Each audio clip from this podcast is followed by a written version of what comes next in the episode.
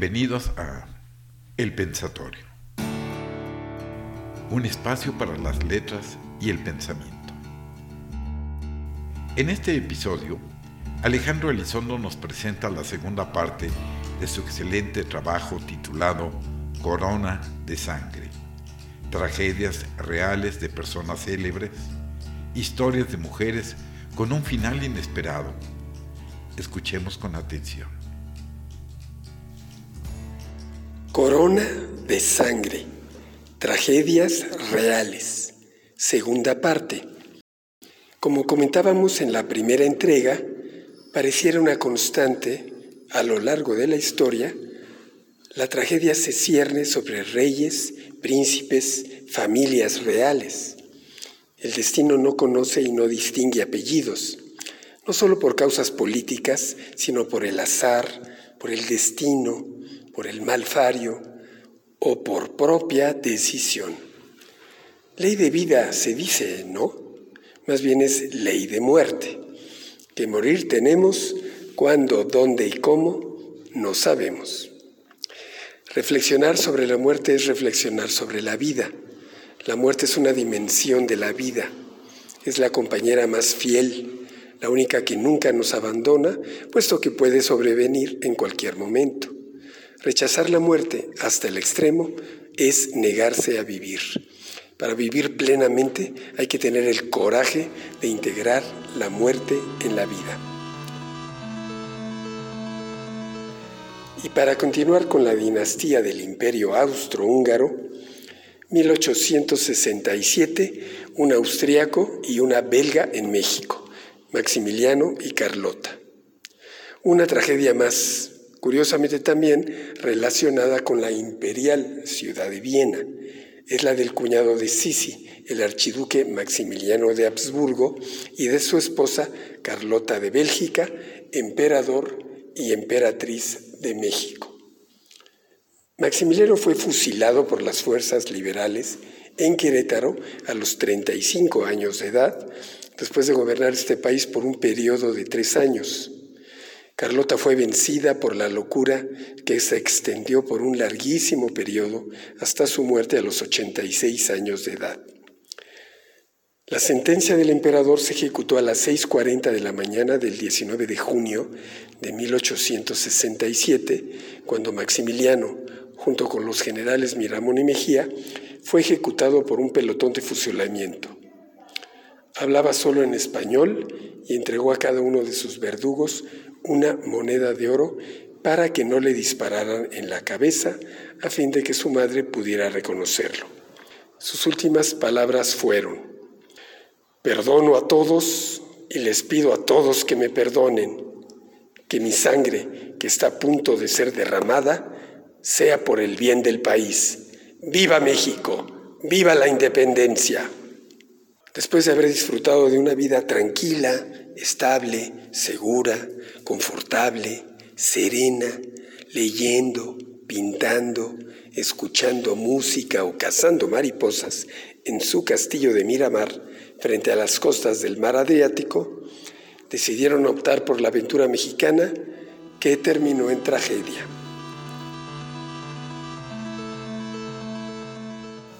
...1918...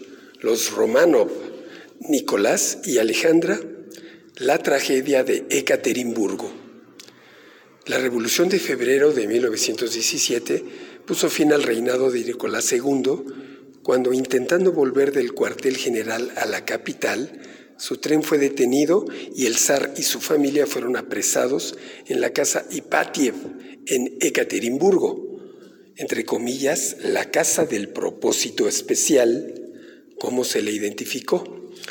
En la madrugada del 17 de julio de 1918, a la 1.40 de la madrugada, cuando ya estaban descansando, Jakob Jurovsky, el líder del grupo bolchevique que custodiaba la casa, invitó a la familia real a un salón del sótano a fin de prepararse para su traslado a otro sitio. Pero, qué terrible sorpresa. El zar Nicolás II, de 50 años de edad, junto a su esposa Alejandra, nieta de la reina Victoria, su hijo Alexei, sus cuatro hijas Olga, Tatiana, María y Anastasia, el médico de la familia imperial, un criado personal, la camarera de la emperatriz y el cocinero de la familia fueron ejecutados en dicho salón de la casa por los rebeldes. Las joyas que llevaban cosidas a los vestidos protegieron momentáneamente a las hijas del zar, por lo que los verdugos tuvieron que terminar la obra con bayonetas y más disparos. Y a los pobres trabajadores respetaron los bolcheviques. Esa falta de carácter, esa ingenuidad, esa falta de capacidad para gobernar y de sensibilidad para conocer y tomar el pulso de las condiciones y necesidades de su pueblo, le hizo pagar a Nicolás II un precio demasiado alto. Nuevamente la historia tomó otro derrotero. Terrible destino, mucho dolor, mucho sufrimiento. 1920 el rey Alejandro de Grecia, un griego en su país, pero para muertes fuera de lo común, la del rey Alejandro de Grecia, tío de la reina Sofía de España, un caso que además cambió el rumbo de un país y el futuro de la familia real griega. Corría el año 1920 cuando Alejandro, de 27 años de edad, regente entonces por las desavenencias del gobierno con su padre, Constantino I, paseaba por los jardines de Tatoi, una antigua finca real a unos 20 kilómetros al norte de Atenas, cuando fue mordido por un mono, propiedad de uno de los trabajadores de la finca. Las heridas en su brazo y estómago se limpiaron y vendaron, pero no fueron cauterizadas. No tardó en sufrir una infección generalizada que derivó en una sepsis, falleciendo unos días después también a causa de supuestas negligencias médicas, ya que nadie se atrevió a amputarle la pierna para que la infección no avanzara. Su fallecimiento hizo que el trono lo ocuparan a continuación primero su hermano Jorge y después Pablo, padre de la reina Sofía. Una tragedia que se pudo haber evitado. 1956. Alfonso de Borbón y Borbón, el hermano de Juan Carlos I. La triste historia de un rey emérito. En una lujosa residencia de Estoril, Portugal, Alfonso de 15 años y su hermano Juan Carlos de 18 apuntaban a una diana de colores con una pistola aparentemente descargada. Sus padres, los condes de Barcelona, se encontraban en la habitación contigua con una visita. Escucharon un tiro y al acercarse a la habitación de juegos hallaron muerto a su hijo pequeño. A partir de ahí la tragedia, el silencio, la versión oficial, las duras palabras del dictador Francisco Franco, entre comillas, a la gente no le gustan los príncipes con mala suerte, la depresión de la madre y un secreto sobre el que tanto se ha especulado y que probablemente será la tumba con el otro protagonista de aquella tarde siniestra.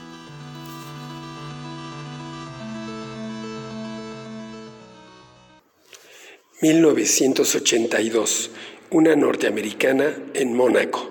Grace, la ficción y la realidad. Otro gran secreto en la familia Grimaldi. ¿Quién conducía realmente el coche que sufrió el fatal accidente que acabó con la vida de la princesa de Mónaco? Las especulaciones son variadas, aunque prima una supuesta discusión entre la madre y su hija Estefanía, que entonces tenía 17 años se apunta a la posibilidad de que fuera la hija menor de edad quien fuese al volante.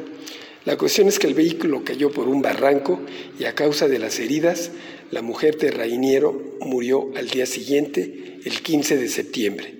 Estaba a punto de cumplir 53 años. ¡Qué ironía! El accidente se produjo en la misma carretera cercana a Mónaco que aparece en la película Atrapa a un ladrón, protagonizada por la entonces actriz Grace Kelly y Cary Grant. Durante ese rodaje, Grace conoció al príncipe Rainiero. Oh, el destino. 1990, Stefano Casigari, el marido de Carolina de Mónaco. La embarcación del aristócrata italiano, marido de la princesa Carolina, de Mónaco y padre de sus tres hijos, chocó contra una ola cuando pretendía revalidar su título de campeón del mundo de offshore. Su afición por la velocidad no gustaba demasiado a su mujer, que estaba en París cuando ocurrió la tragedia. Stefano murió al instante. Tenía solo 30 años. Vimos de nuevo a Carolina como virgen doliente, cubierta con mantilla negra del brazo de su padre. Guardó seis años de luto al marido muerto y se convirtió en la princesa campesina de la Provenza junto a sus tres hijos pequeños. 1979. Lord Mountbatten, el primo de la reina Isabel II, víctima del terrorismo. Louis Mountbatten, nacido príncipe Louis de Battenberg, fue una figura destacada que ejerció una fuerte influencia sobre los Windsor. Era tío materno del duque de Edimburgo. Su hermana, la princesa Alicia, era la madre de Felipe y primo segundo de la reina Isabel II, por lo que sus lazos familiares eran muy estrechos. Fue un político diplomático oficial de la Marina Real Británica.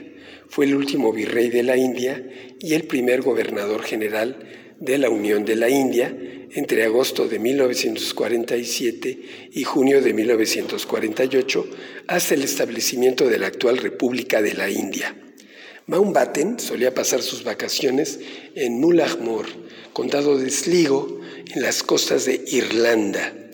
Mullaghmore se encuentra a solo 19 kilómetros de la frontera de Irlanda del Norte y cerca de una zona conocida por servir de refugio al grupo terrorista del ERI, por sus siglas Ejército Republicano Irlandés. A pesar de los consejos y advertencias de la Garda, que es la policía irlandesa, el 27 de agosto de 1979, Mountbatten decidió ir a pescar en un barco que había estado amarrado en el puerto de Mullaghmore. Durante la noche, Thomas McMahon, miembro del ERI, penetró en el barco que no estaba vigilado y colocó una bomba con 23 kilogramos de explosivo que hizo detonar por control remoto cuando el barco se encontraba a unos cientos de metros de la orilla en dirección a la bahía de Donegal. El barco resultó destruido por la fuerza de la explosión y aunque Mountbatten, entonces de 79 años de edad, fue rescatado con vida por unos pescadores, murió a causa de las graves heridas antes de llegar a tierra. En el barco también se encontraban su hija mayor Patricia y su marido John, Lady Lord Brabourne, así como sus hijos gemelos Nicholas y Timothy Natbull, la madre de John, Doreen, y un joven tripulante llamado Paul Maxwell. Nicholas, de 14 años, y Paul, de 15, murieron en la explosión y los demás quedaron gravemente heridos. La madre de Lord Brabourne, Doreen, de 83 años, murió al día siguiente.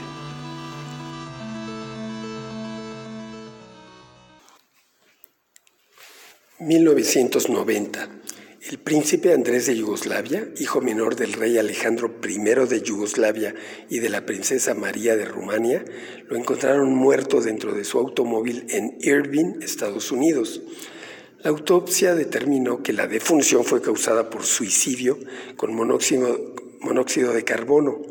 Vivió en el exilio desde los 16 años. Tenía 60 años de edad.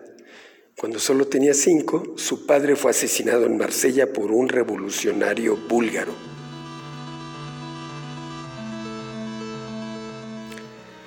...1997... Diana de Gales... ...la princesa del pueblo... ...la reina de corazones... El 31 de agosto de 1997, el mundo se paralizó al escuchar la noticia. Desde ese día y a lo largo de algunas semanas, la monarquía inglesa vivió sus horas más bajas por la frialdad con la que los Windsor reaccionaron ante la muerte de la princesa del pueblo, la exmujer del príncipe de Gales y madre del futuro rey Guillermo de Inglaterra, perdía la vida en un accidente ocurrido en el puente Alma de París a los 36 años de edad. Iba acompañada de su novio Dodi Alfayed, hijo del multimillonario empresario, dueño de los almacenes Harrods. Su última imagen en la que salía del Ritz de París con Dodi, vestida con pantalón blanco y saco negro, dio la vuelta al mundo varias veces. La muerte de la princesa se vio envuelta en la polémica. El padre de Dodi estaba convencido de que se trató de un homicidio. Llegó a acusar al ex suegro de Diana. Después de un proceso de casi seis meses en el que declararon más de 250 testigos, el juez resumió, no hay pruebas de que el duque de Edimburgo ordenara la ejecución de Diana, y tampoco hay pruebas de que los servicios de inteligencia o cualquier otra agencia del gobierno la organizara. Como los casos de Kennedy y Colosio, nunca conoceremos la verdad, aunque la suponemos, la intuimos. 2001, Leila Reza Palevi, hija del último Shah de Irán, Mohamed Reza Palevi, y su esposa Farah Diva, se suicidó en Londres a los 31 años de edad tras ingerir una mezcla de cocaína y barbitúricos. Diez años después de su trágica muerte, en 2011, su hermano Ali Reza Palevi, después de una profunda depresión, se suicidó de un disparo en su departamento de Boston a los 44 años de edad. El único consuelo fue que su hija nacería unos meses después.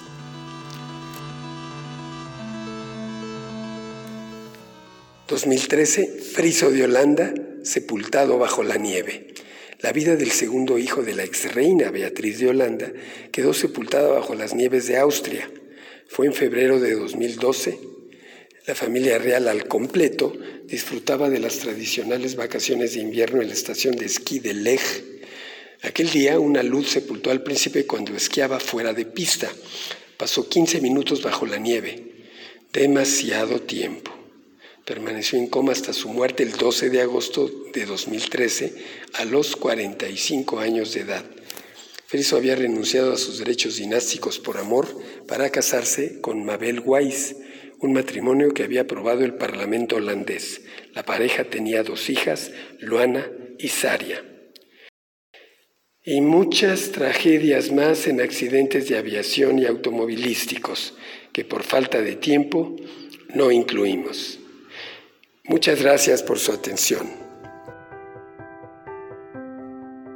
Bien, hemos concluido esta sesión y solo me resta hacer de su conocimiento que tenemos un correo electrónico donde pueden hacernos llegar sus comentarios, sugerencias o ponerse en contacto con alguno de nuestros amigos. El correo electrónico es elpensatoriomx.gmail.com Esperamos contar con su atención en un programa más del Pensatorio. Muchas gracias.